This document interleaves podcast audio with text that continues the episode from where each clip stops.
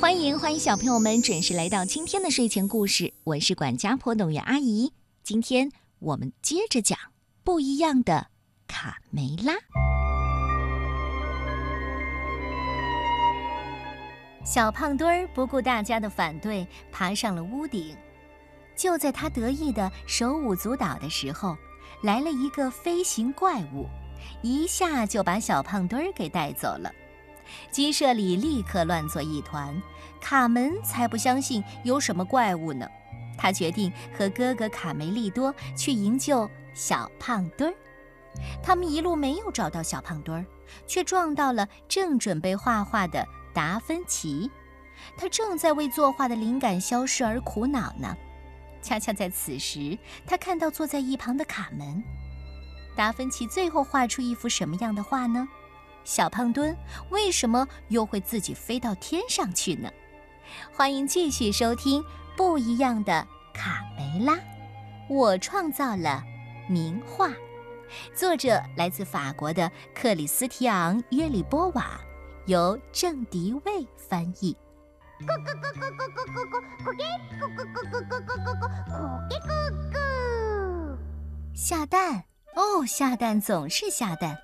生活中肯定有比下蛋更好玩的事。我帮助画家找到了灵感。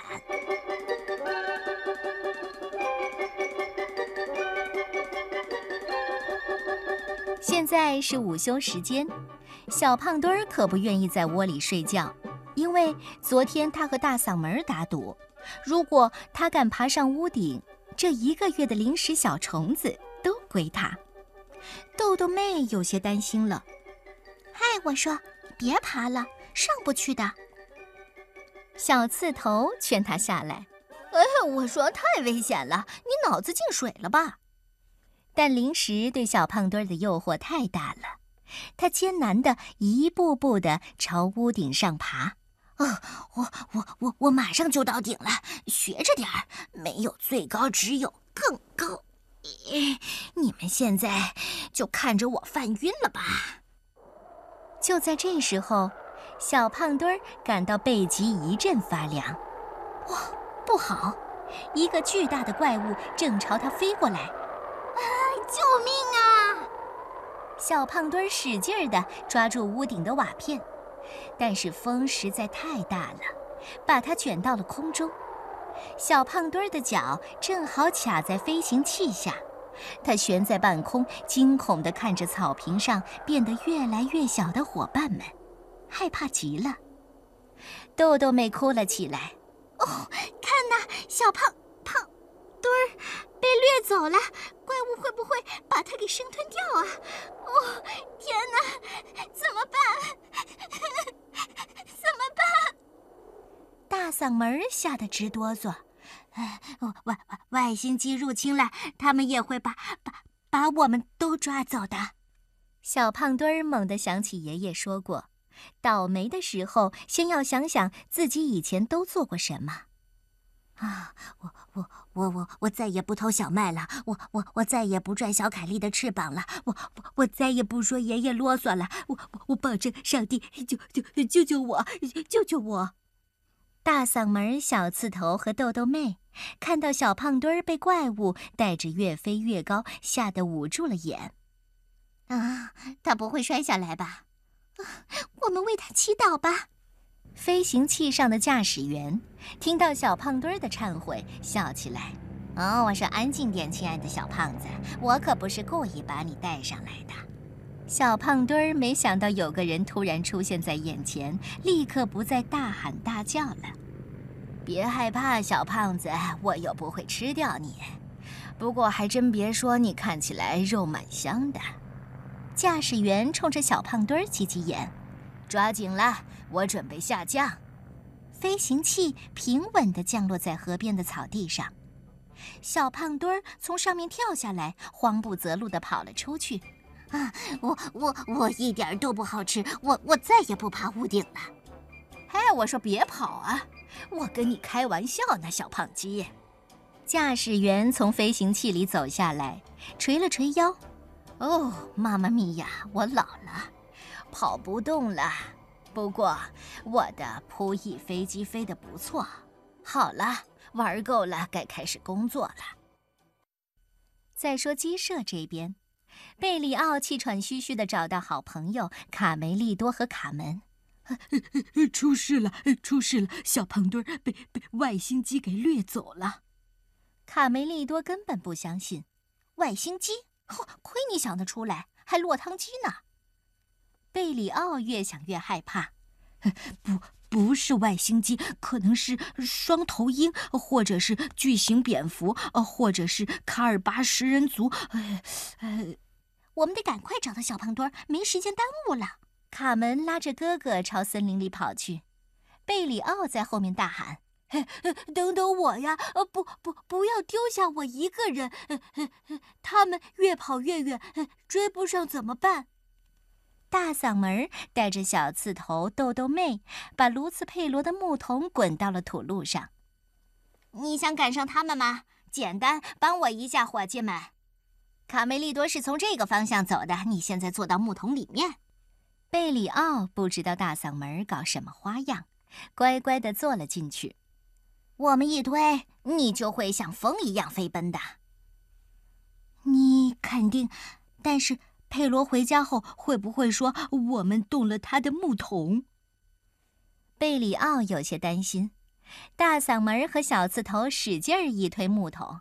放心，我会给佩罗一个很棒的解释，他会理解的。现在飞吧，宝贝儿。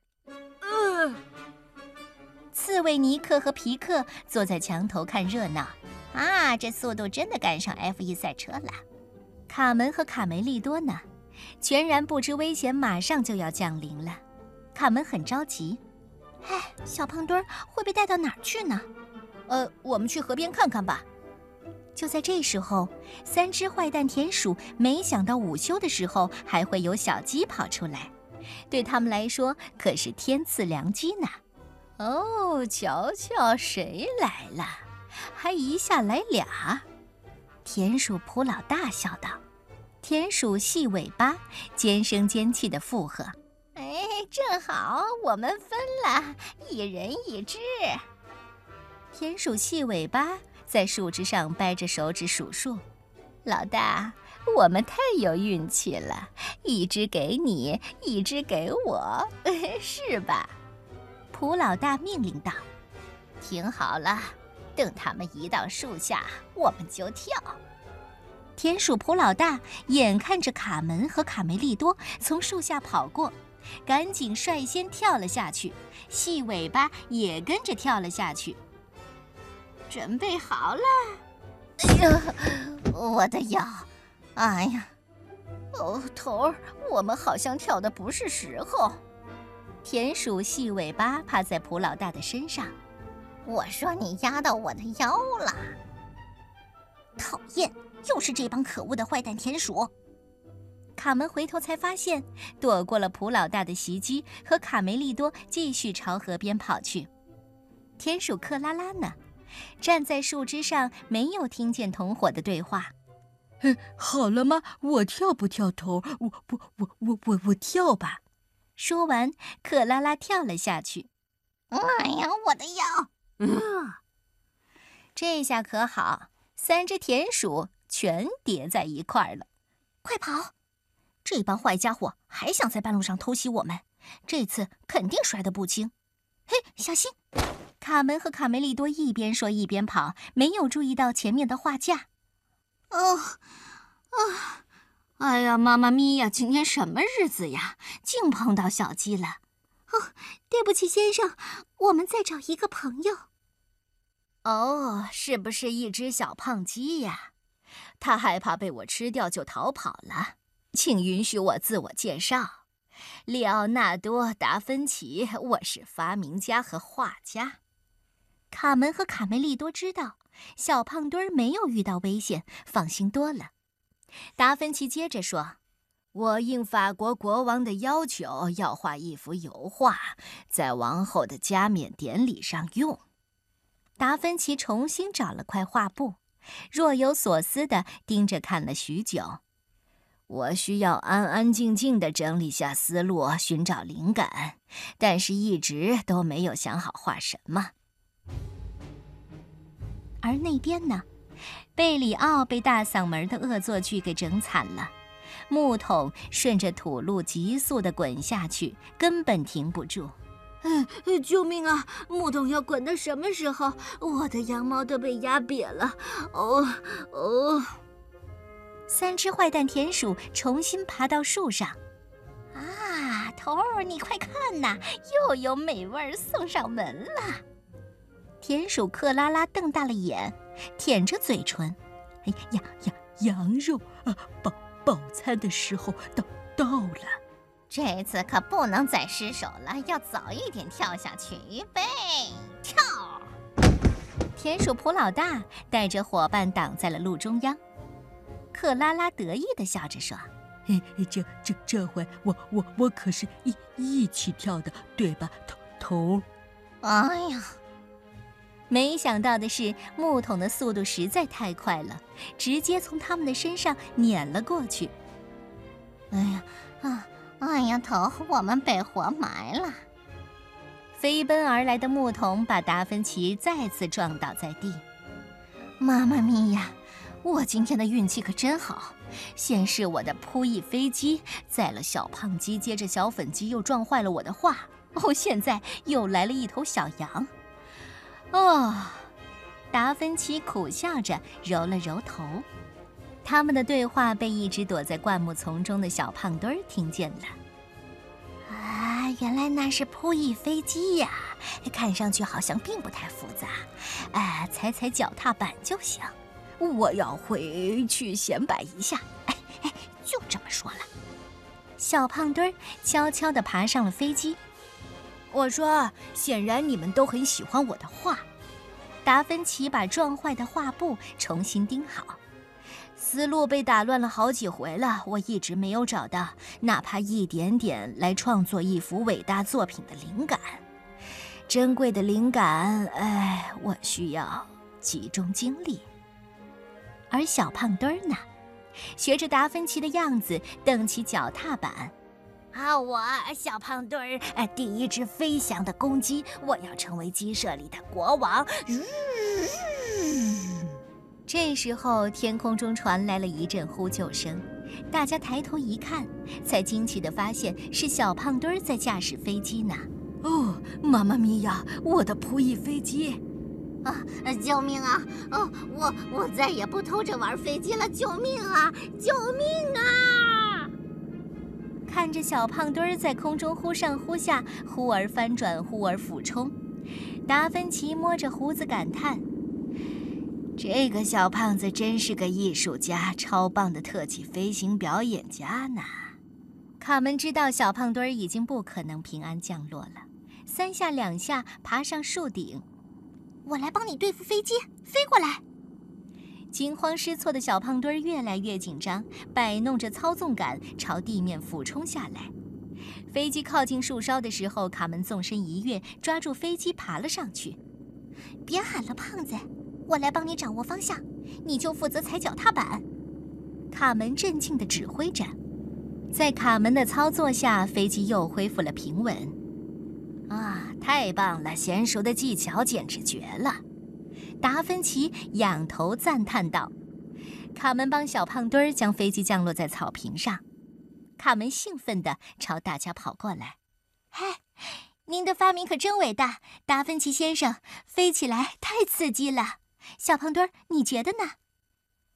达芬奇朝小胖墩儿挤了挤眼。哦，谢谢你的夸奖！没想到我的扑翼飞机还能做出这么惊险的动作，这要感谢你，小胖鸡。卡梅利多拾起画布递给达芬奇：“画家先生，很对不起，我们耽误了您画画的时间。我来自我介绍一下，我叫卡梅利多，她是我妹妹卡门。”哦，谢谢你，卡梅利多，但是画布对我已经没用了。我的灵感消失了，我不知道，呃，该画什么。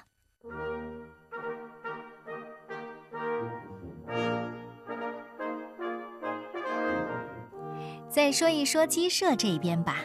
卢茨佩罗从外面回到鸡舍，左找右找都没有看见自己的木桶。他把大嗓门、小刺头和豆豆妹叫来询问：“甭想跟我耍滑头！你们到底把我的木桶弄哪儿去了？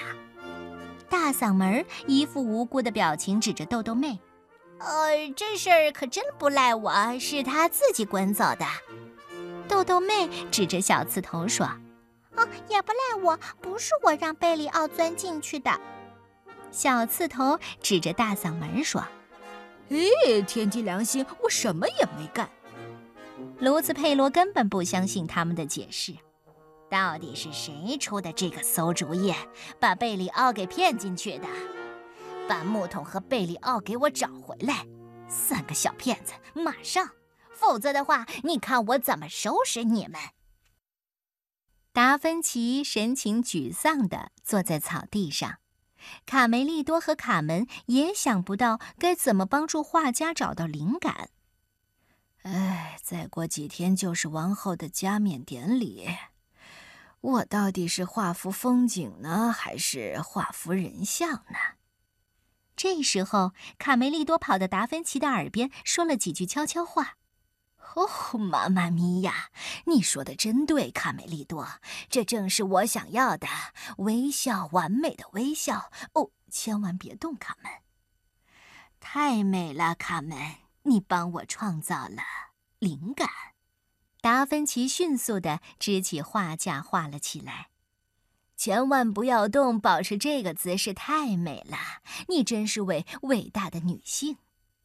卡门疑惑地问哥哥。你到底对达芬奇先生说了什么？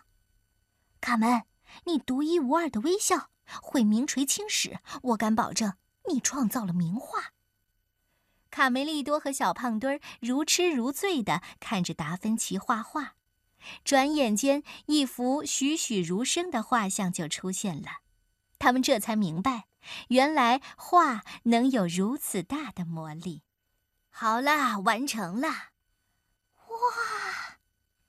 达芬奇兴奋地把画展示给卡门看，卡门简直不敢相信：“哦，这真的是我吗？”